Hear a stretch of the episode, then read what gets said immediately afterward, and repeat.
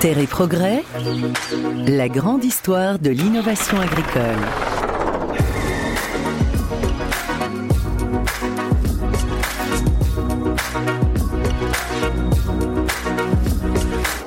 Bonjour et bienvenue au Good morning and hello and welcome to Space 2020, says Bruno Lorenzi, who is going to moderate this broadcast. Space is the main innovation event for all livestock farmers. Innov'Space Awards are held every year to reward the best innovations in all sectors of livestock farming. We are going to tell you about the history of farming innovation with two guests, Jacques Charlie and Jean-Vincent Bioret. Jacques Charlie is head of cattle building mission at the Bretagne Livestock Research Unit. Hello. And Jean-Vincent Brunet, inventor and manufacturer of farming material. Good morning. We are going to talk about innovation in the dairy sector, says Bruno Lorenzi, which has experienced the most innovations in farming. First of all, I'd like both of you to tell me where we are coming from and where we are going. There was a time, probably up until the beginning of the 20th century, when cows were milked by hand, sometimes in the field, sometimes in sheds attached to a farmer's house. Was it really like that, or is it a legend, Jean-Vincent Bioret? No, that's the way it was, says Jean-Vincent Bioret. My grandfather milked by hand, my grandmother too. Uh, they died before I was born, but uh, my grandfather, for instance, used to take uh, oxen by foot to the chateau Chateaubriant, 30 kilometers away, to sell them. So milking uh, by hand and selling the oxen went hand in hand. Mechanical milking, says Bruno Lorenzi, appeared in the 50s and 60s with milk transferred through a pipe to a first tank or even a bucket. That's how it worked. Yes, says Jean-Vincent Bioret. At the time, uh, air and vacuum pipes were installed in the old barns, and milking was done via milking buckets that were moved from cow to cow. Bruno Lorenzi, the dairy farmer, moved down to the rear of the, the cow. That's what it means. Yes, says Jean-Vincent Bioret. Yes, that went on afterwards with the cow sheds that were built in the 70s, equipped with milk transfer pipes, and then we did not have to move the milk milking bucket. But at the time, the cows were tied up, says uh, Bruno. They were blocked in the same area. They could move a little bit, but they stayed in their place. But uh, is that true? Uh, Jacques Charlery, well, at the time, we saw the arrival of uh, sophisticated feathers, the Dutch and Canadian feathers, that made it possible for the cows to lie down. At that time, the, the cows died. Uh, diet were mainly grass, hay, and of course, when they couldn't go into the field, supplemented by the farmer's own grain. So, after the Second World, what's about the FFPN? What does it mean? Uh, Jacques Chalery, it's the French Frison black udder cow. Uh, so that's between the cows of uh, the past and the Holstein today.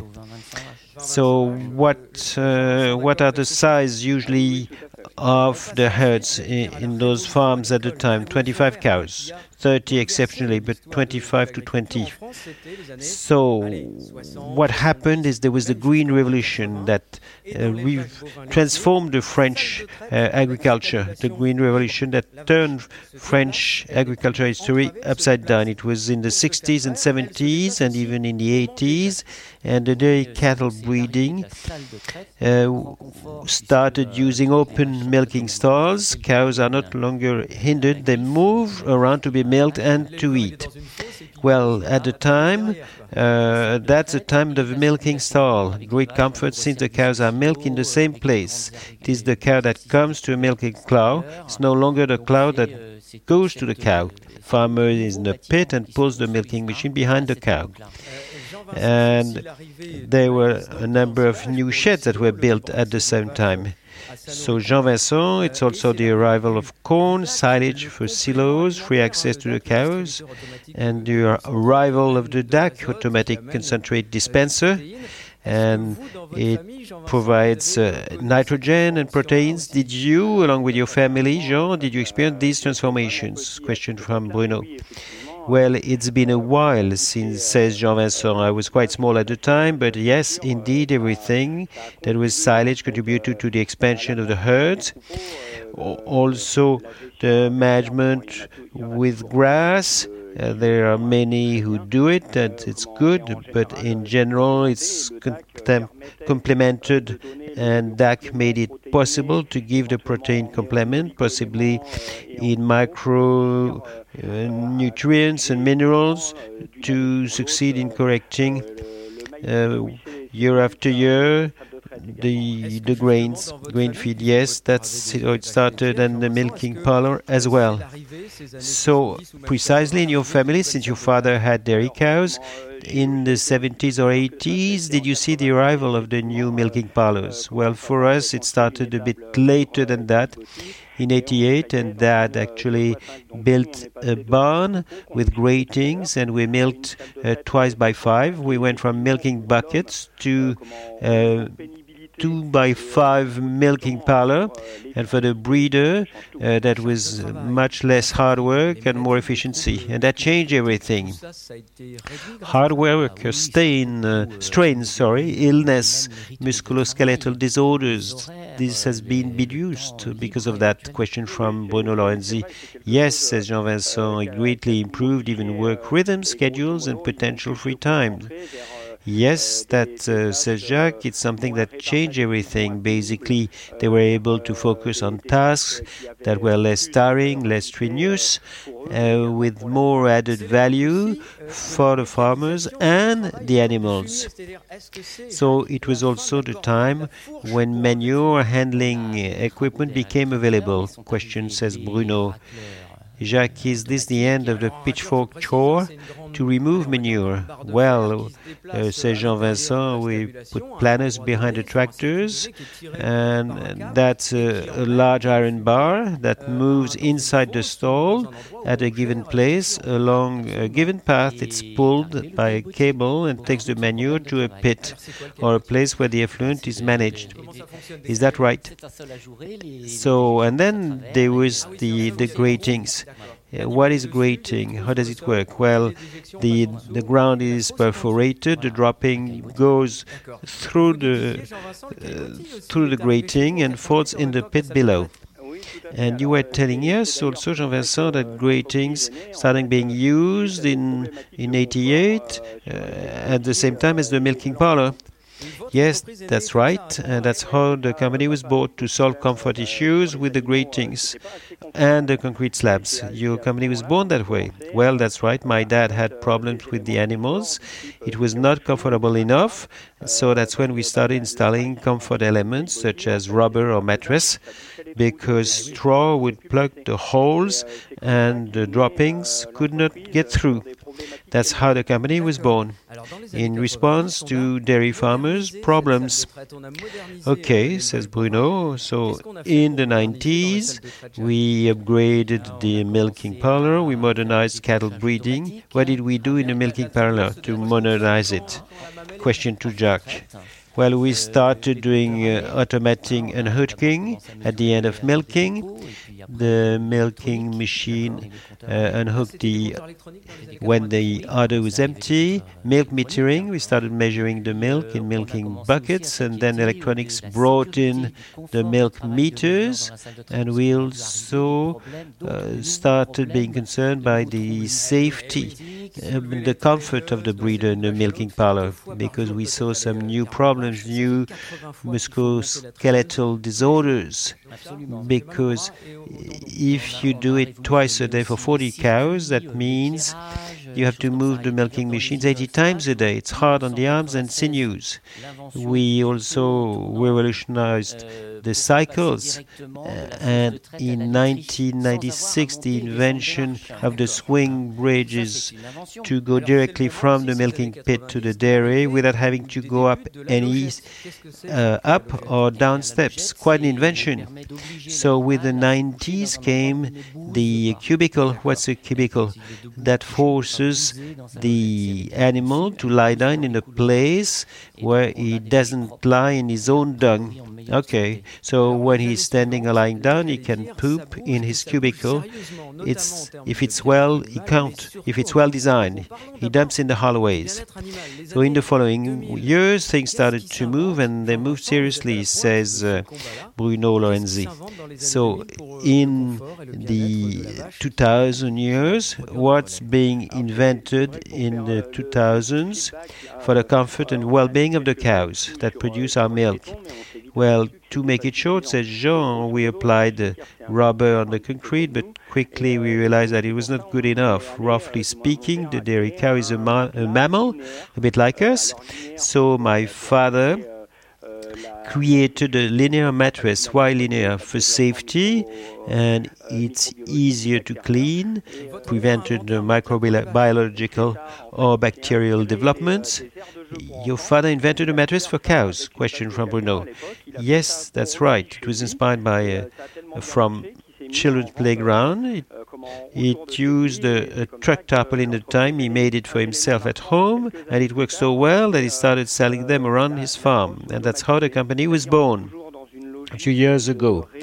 A few years later, uh, there was the innovation of the automated brush it's still a way to uh, meet the uh, well-being needs of the animal and physio- physiological needs of the of the cows, and they love it. I'm going back to my first lit, list of Innov'Space. So, your uh, father, with this Louisiana cubicle mattress, won an Innov'Space award in 1999. Is that right? Yes, and then then you just told us about another company that invented the swivel rotary brush. It's amazing to watch how cows love it. They have big yellow brushes, and the cows come and stand underneath or next to them, and they rub their backs on side. DeLaval was award that awarded that Innov'Space Prize in 2004. Well, that started really in the 90s, said Jacques. Until recently, dairy farmers have been focusing on ambience, ventilation, and lighting in the barns. So many innovation came about on materials, on lighting, translucent uh, cladding, and so on. They wanted to improve the ambience and ventilation and lighting in barns, electric lighting, also more recently with controlled lights. All of this was in keeping with the comfort of cows and humans because they don't have the same needs, but they share the same buildings. Still, to improve animal comfort, Jean Vincent, you went further than your father. You extended the carpet use by turning it into an air conditioner. Yes, uh, said Jean Vincent. In, well, we took it further, but not far enough. An innovation never stops. Jacques said that we improved the lighting, ventilation, but we wanted also to understand better the animal needs. And this is why we created a well known AquaClim, the air conditioned carpet, because the cow's comfort temperature is between 5 and 7 degree centigrade, while the human's temperature is 26 degree. Cows have a physical need to cool down, so we started from this finding and we uh, air conditioned the market, the mattress. We realized that dairy cows produced a lot of energy, and if you look back in time, in the old days, in the east of France, in the mountains in Switzerland, animals were on the ground floor and humans were upstairs to take advantage of animal heat. So it is the updated version of the same principle. Animals enjoy the comfort of air conditioning, and in addition, with the heat that they produce, just like a geothermal system, you can heat air or water. In other words, we reuse cow's body heat. You use the heat produced by cows lying on a mattress carpet to heat up water used in animal husbandry? Question from Bruno. that's right. Well, it helps the digester to maintain the temperature of the digester and avoids burning digester sludge for self heating.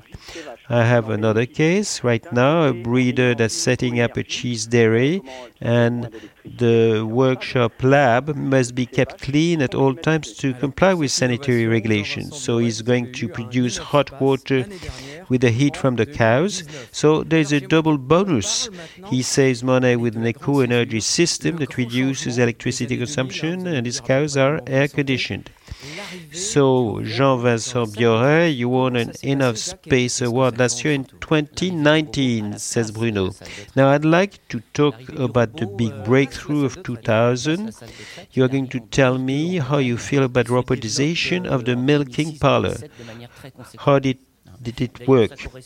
Question to Jean Vincent. Replacing the milking parlor by a robot. Well, it started in 2002 in Brittany and expanded really fast in 26 in 20, uh, 2006 and 2007.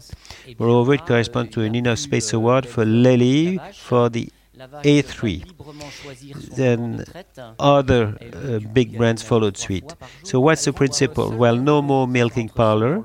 The the cow comes by herself and is milked by the machine. The uh, can check, uh, choose the milking machine. It goes in the robot by itself and it's attracted by feed and the sensors locate the position of the udders and the robot connects the milking claw itself and then connects and releases the cow and you can take the opportunity to collect a number of data on how much the cow produces and other matters. Indeed, that goes with the robot. All the sensors that go with it, the recordings or the control panels that come with it in 2010. We can also mention the Innov'Space awarded to DeLaval for the Herd Navigator which is a, a, piloting system with control panels to manage and consolidate all the data. And finally, dairymen swap their place behind the cow for their computer screen. So that did change a lot of things. Yes, it was a real revolution, said Jean Vincent. It's a revolution that's still ongoing right now. In France, be it in renovation uh, or in new buildings, every second milking machine is a robot. So the revolution is still in progress.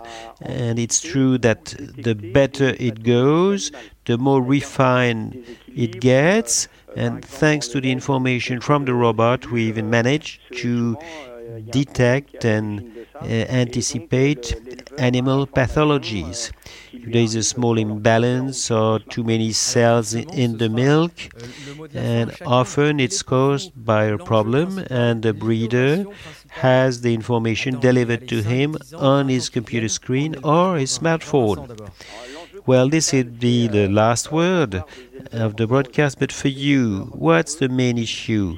What's the main innovation to come in the next 5, 10, 20 years in cattle breeding? Vincent first.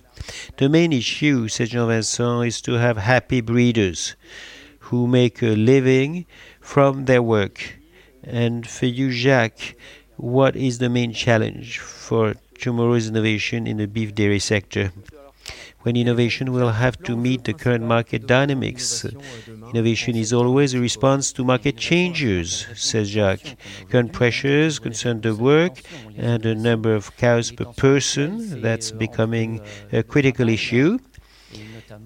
And we also have to respond to the pressures from animal welfare, welfare groups and society's expectations for a more natural production, i.e., uh, uh, keeping the cows outdoors. And we may have some innovation on the comfort of cows when they are grazing land And uh, that's something we are doing this year. Thank you all for joining us. Thank you, Jacques. Thank you, Jean Vincent. This year, space becomes an internet experience. Keep on following us on space.fr or the mobile application, says Bruno. Goodbye. Application mobile.